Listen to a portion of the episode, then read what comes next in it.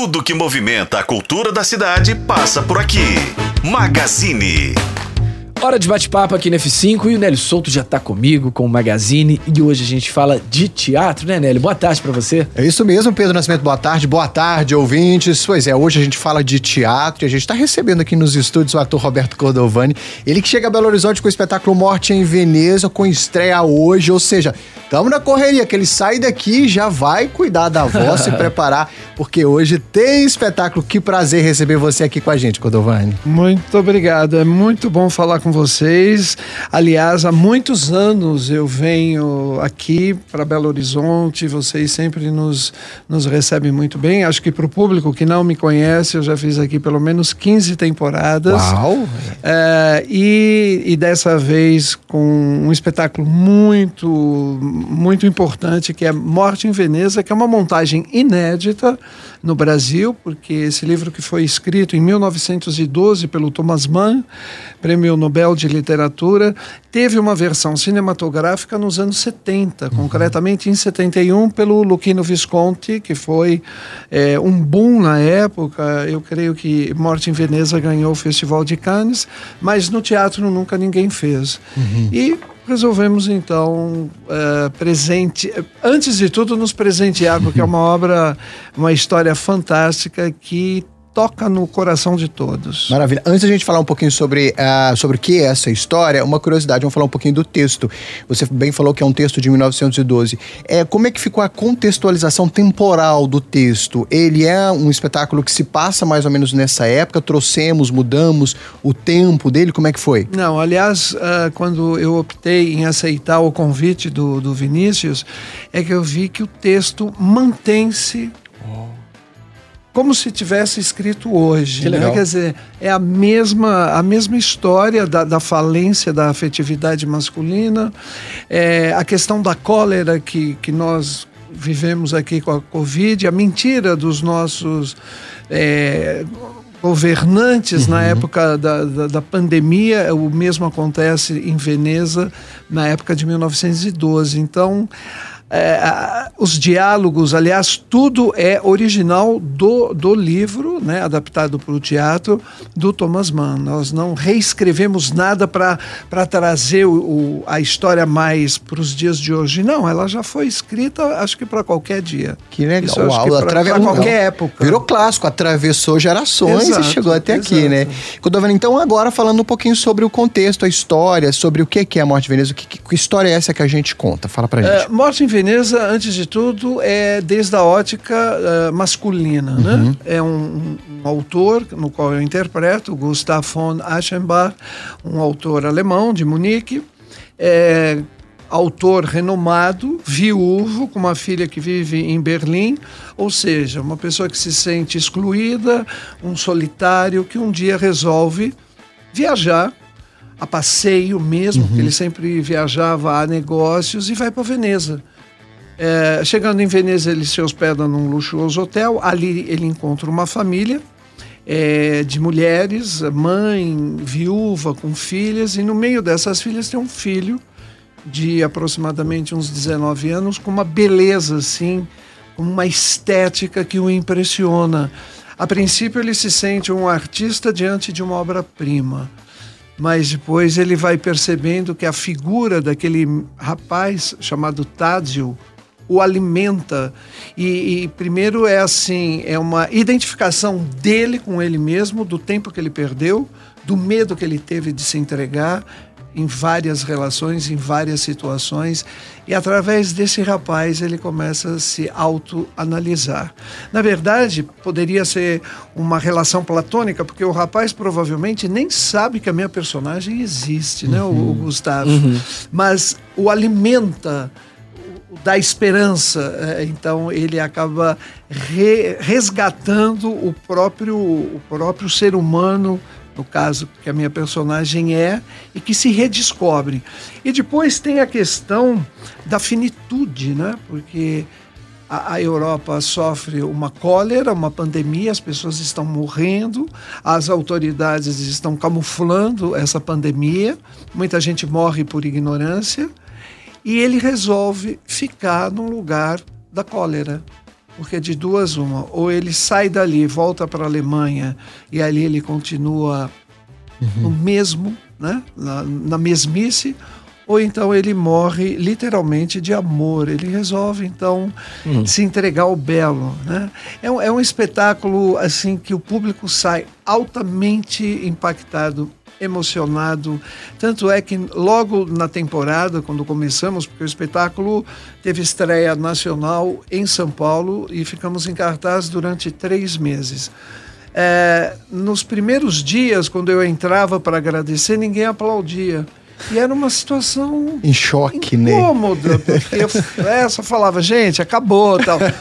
E aí eu pedi para o Vinícius colocar a palavra fim, porque tem imagens Sim. durante o espetáculo, é um espetáculo assim bastante cinematográfico, e quando põe fim, o público se dá conta que, que acabou. Desliga uma Precisa chave, né? Quase um transe Precisa ali, né? acabar, mas mesmo assim as pessoas quase não saem da sala de Uau. espetáculo. E, e um texto Incrível. disruptivo, pensar que foi em 1912, talvez só Oscar Wilde tenha tido tanta audácia de falar desse amor e desse sentimento já naquela época. Já né, naquela época, porque também se você for analisar a vida do eh, do Thomas Mann, a, a questão da, da, da homossexualidade parece que é, foi uma tragédia na vida dele, né? Ele teve dois filhos que se, se suicidaram por, por ser homossexual, uma filha por ser lésbica, não aguentou a pressão, um filho e ele também.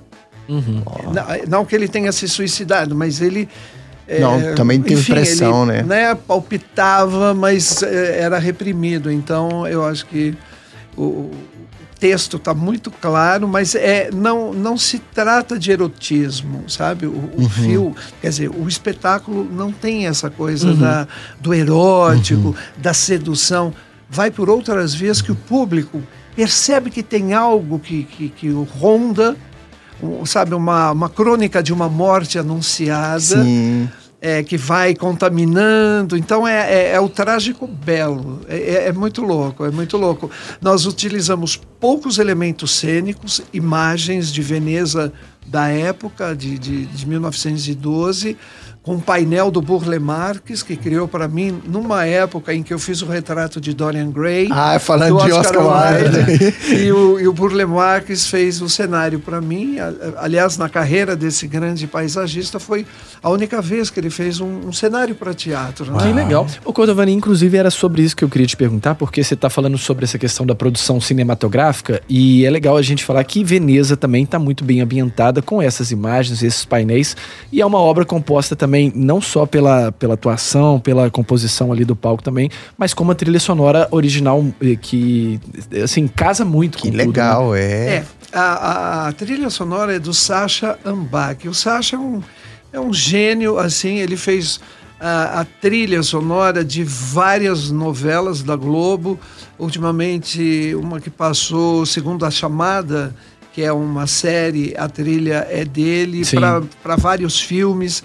E, e o Sacha pega a melodia do Gustav Mahler, que é a música mais conhecida, talvez, da obra do Gustav Mahler, porque foi a trilha sonora do filme, em sua época, do Morte em Veneza, readapta, coloca em uníssono, então vai criando assim histórias para, paralelas em termos de, de som. E, o- e o espetáculo, é, embora seja um monólogo, eu não me sinto sozinho, porque eu contraceno com a trilha, eu contraceno com vozes off e contraceno com meu próprio pensamento, porque fragmentos das minhas sensações são gravadas enquanto eu escrevo, porque eu estou fazendo um diário, porque está borbulhando uma série de, de impressões e de intenções.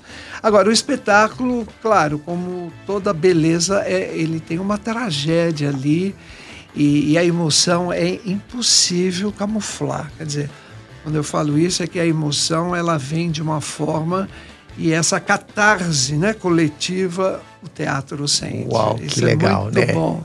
Bom, eu queria só que a gente aproveitasse também para falar sobre uma outra experiência sua que também está relacionada a esse espetáculo. A gente não poderia é, receber um ator, né, da- do, do seu nível premiado e maravilhoso aqui sem explorar um pouco mais da sua presença em Belo Horizonte. Então, alguém teve uma ideia genial de você também estar numa oficina. Eu queria que você contasse também um pouco sobre essa experiência de, é. desse encontro. Como foi? Foi, foi uma, uma- um workshop de apenas dois dias. É, é lamentável, né? Porque o meu tempo é, é corrido, Aham. enfim.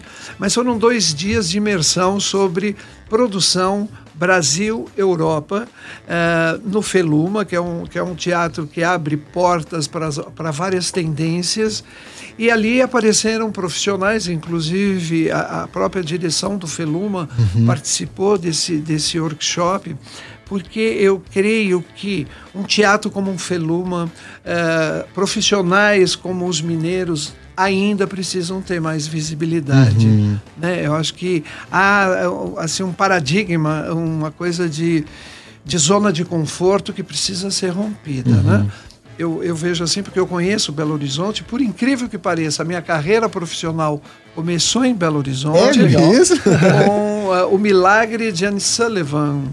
Eh, no Teatro Marília, Sim. né? Ali foi a minha primeira experiência assim profissional de visibilidade. Então eu tenho muito carinho por aqui. Já fiz parcerias na época com o Teatro Alterosa, com o SESI Minas, né? E então esse workshop vem eh, de acordo para a criação de um núcleo de produção eh, entre a Europa que eu conheço, a Europa que eu, que eu ganhei visibilidade, e eu escolhi quatro países, porque eu viajei já por nove países, mais de 320 cidades da Europa, mas eu escolhi entre Galícia, que é o norte de Espanha, eh, Portugal, França, aliás, Inglaterra e Alemanha. Então, o meu workshop foi através desses contatos de organismos que, principalmente falando em português, podem abrir portas para o mercado internacional eh, relacionado a artes cênicas, a música e a dança. Maravilha. A gente tinha que explorar também, Sim, né? sim. Esse lado, porque você também é um produtor, enfim, com essa visibilidade toda, com essa experiência. Então foi muito legal, um, né? Um reconhecimento aqui ao Feluma por ter essa sacação também, né, É Pedro? muito legal. E, claro, abrindo é, espaço para isso, o, o Cordovano, o que eu queria te perguntar é o seguinte: existe é, muita diferença entre o teatro que é produzido na Europa, por exemplo, do que, é, do que é produzido aqui? Existem algumas técnicas que podem começar a ser adotadas aqui, a tecnologia, de que forma que está sendo trabalhada lá. Sei que é um assunto muito extenso, mas pelo É. menos uma pitadinha para a gente saber. Eu acho que a falta de autoestima do brasileiro pode ser considerada também como do europeu. Uhum. Existem europeus com autoestima muito baixa, né? Por exemplo, Portugal muitas vezes está meio ah, travado. É, tem partes da, da Alemanha também que a autoestima. é, sabe, é curioso que você, quando vem de fora, você observa muito mais de quem está dentro. É, é o mesmo que aconteceu comigo. Eu me senti muito mais brasileiro, o meu sentido de brasilidade Aham. ficou muito mais aguçado fora do Depois Brasil. que você foi embora. Porque eu era mais um reclamando e tal.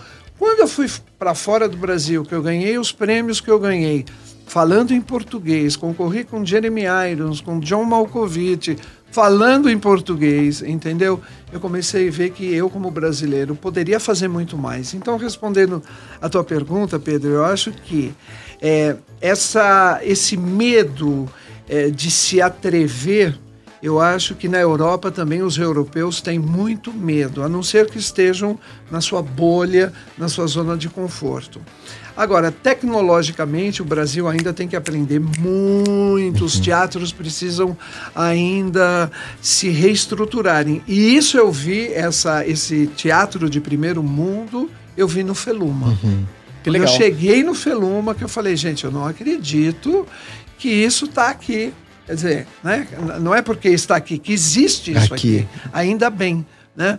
Então eu acho que a, a Europa também não tem teatros como o Feluma. Uhum. Não, preciso ainda comer muito arroz feijão, entendeu? Para conseguir o que tem o Feluma como, como tecnologia. Agora, o que, o que diferencia realmente o europeu do brasileiro é que a estrutura, a carpintaria é, de artes cênicas é muito mais sedimentada uhum. do que no Brasil. Uhum. Quer dizer, os meios de comunicação existem. É, jornais que têm suplementos de várias páginas só para dança, só é. para teatro, só para, sabe, para uhum. mímica, coisa que o Brasil não tem. Não tem. Né? Às vezes abre um pequeno espaço, as televisões. Então, nesse sentido, a Europa é muito muito melhor. Uhum. E de bons dramaturgos. O Brasil tem agora bons dramaturgos é, de teatro e eu espero que o brasileiro cada vez faça menos comédia e mais espetáculos comportamentistas. Muito bom, recado dado então. Queria que você aproveitasse né, a nossa audiência neste momento, fizesse oficialmente seu convite Daqui você já segue direto pro teatro. A gente tem grande estreia hoje, mas a gente fica até domingo lá no Feluma. Então faça seu convite pro pessoal e conferir Morte em Veneza, então. É, bom, eu gostaria que vocês, ouvintes da, da, da, da Rádio Tempo, né? Isso, FM Tempo. É, fossem ver, fossem viajar comigo num mergulho nas águas poluídas de Veneza, mas um mergulho interno. É um espetáculo muito emocionante, belíssimo, plasticamente é poderoso, uma trilha sonora envolvente. Nós faremos apenas três apresentações aqui em, em, BH, hoje às 20 horas, no Teatro Feluma, amanhã também, sábado, 20 horas, e domingo, 17 horas, de Morte em Veneza. É um livro cultuado do, do famoso escritor Thomas Mann, é, que tem é, a sua montagem inédita comigo, Roberto Cordovani, é, que para quem não me conhece, assim para o grande público, eu fui ator convidado da Rede Globo na novela Novo Mundo, onde eu fazia o vilão escravagista, muito oportuno para a época que vivemos, Sebastião Quirino. É, a direção é do Vinícius Coimbra, que me levou para a Globo na época, também foi o diretor-geral é, dessa e outras novelas. Ele ganhou o prêmio Emmy Internacional é, com a novela Lado a Lado, que falava sobre a formação das favelas no Brasil. É, e o Guilherme Cabral, que aparece em projeção, que atualmente ele saiu da novela Travessia, Sim. que ele fazia um menino, eu não, vi, eu não vejo novela, mas enfim, fazia um menino ali com, com alguns problemas e, e enfim, está no, no palco do, do Feluma em projeção. Então, tá aí, uma opção para esse fim de semana, o espetáculo passa rápido, tem gente que acha que dura 15 minutos, mas o espetáculo tem é, uma hora e dez, mas para mim às vezes parece que eu demorei um ano. Muito bom. Desejo sucesso nessa passagem por Belo Horizonte e sucesso para a vida também. Obrigado pela sua generosidade obrigado. de, apesar da correria, dar um pulinho aqui no estúdio para falar é, com a gente. agora a gente volta correndo para passar o, o, espetáculo e passar microfone, é, essa coisa toda. Correria. É, quem acha que a correria tá só na hora da peça, é, né? começa muito antes. Não, a correria do Arthur do ator tá na hora que acorda. sabe? Você já tem a preocupação da noite de dar é. tudo certo, de você se proteger, questão de disciplina, questão a vocal. Voz, ah, tem uma... oh, é, gente, oh, dó. E com esse tempo tão seco. Dentro, tão dentro seco. de uma redação de jornalismo, a gente entende mais ou menos o que você está falando, Roberto. Obrigado. Obrigado, sucesso, meu caro. Obrigado. Valeu. É isso, Pedrão.